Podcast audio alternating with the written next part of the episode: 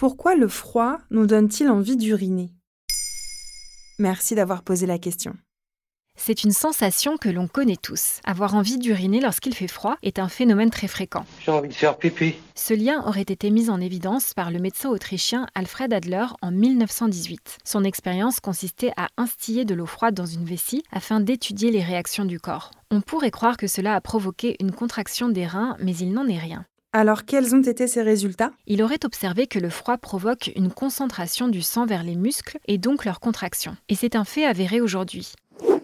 Il s'agit en particulier de la contraction du détrusor, qui est la couche de muscles lisses située dans la paroi de la vessie. Comme tu le sais, la vessie assure la continence, c'est-à-dire le stockage et l'évacuation des urines, et l'urine est fabriquée dans les reins. La vessie contrôle la miction grâce aux muscles détrusors qui se contractent et aux sphincters qui se détendent. L'urine peut alors s'écouler.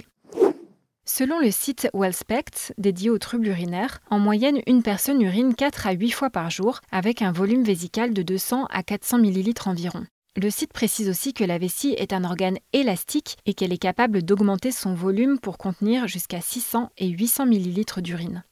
Est-ce que d'autres éléments expliquent ce lien entre vessie et froid? Le chirurgien urologue à l'hôpital Foch à Suresnes, Adrien Vidard, explique à Science et Vie en octobre 2022. La baisse de température induit la stimulation de récepteurs sensibles au froid, présents notamment dans l'urètre et la vessie, qui provoque la contraction des muscles. Cette contraction augmente la pression vésicale et donne envie d'uriner.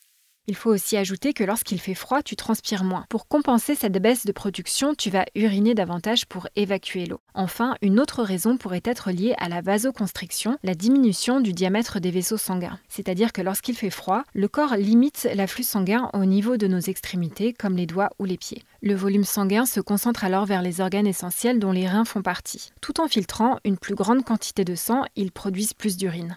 Et que faire si on a du mal à se retenir de faire pipi? Selon le site de l'assurance maladie, un affaiblissement des muscles du périnée ou une faiblesse du sphincter urinaire peuvent notamment être à l'origine d'une incontinence urinaire puisque ce sont les sphincters de l'urètre et les muscles du périnée qui se contractent pour empêcher la fuite d'urine.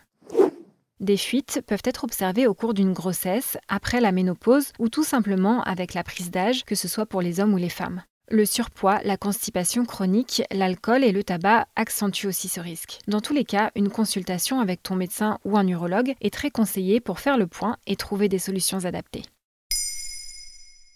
Maintenant, vous savez, un épisode écrit et réalisé par Émilie Drujon. Ce podcast est disponible sur toutes les plateformes audio et si cet épisode vous a plu, n'hésitez pas à laisser des commentaires ou des étoiles sur vos applis de podcast préférés.